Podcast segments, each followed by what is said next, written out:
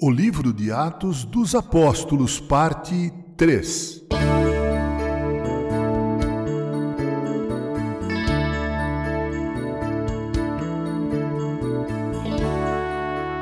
O que temos agora diante de nós é o capítulo 1 do livro de Atos dos Apóstolos, livro este, como vimos no áudio anterior, escrito por Lucas, um médico, companheiro do apóstolo Paulo.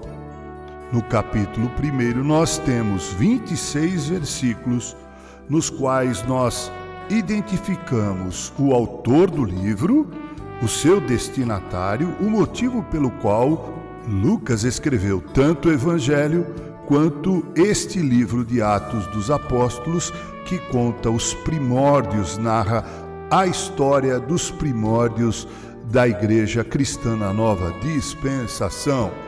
Neste capítulo primeiro temos a promessa de Jesus a respeito da descida do derramamento do Espírito Santo. Jesus profere então este que é considerado o versículo chave do livro de Atos dos Apóstolos, que é Atos capítulo 1, verso 8, onde lemos: "Mas recebereis poder ao descer sobre vós o Espírito Santo, e sereis minhas testemunhas, tanto em Jerusalém como em toda a Judéia, Samaria e até os confins da terra. Este é, portanto, o versículo-chave do livro de Atos dos Apóstolos, que também já foi chamado de Atos do Espírito Santo na vida dos apóstolos. Ainda neste capítulo 1 temos a ascensão de Jesus.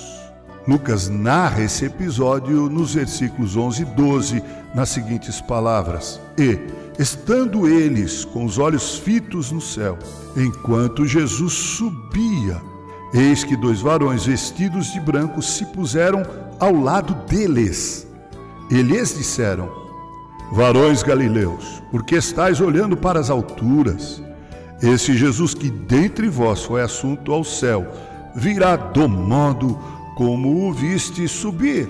Assim, podemos inferir e aprender claramente e logicamente que a volta de Jesus será tão visível quanto ele foi visível assunto aos céus. Portanto, estão equivocados aqueles que pregaram a volta de Jesus espiritual.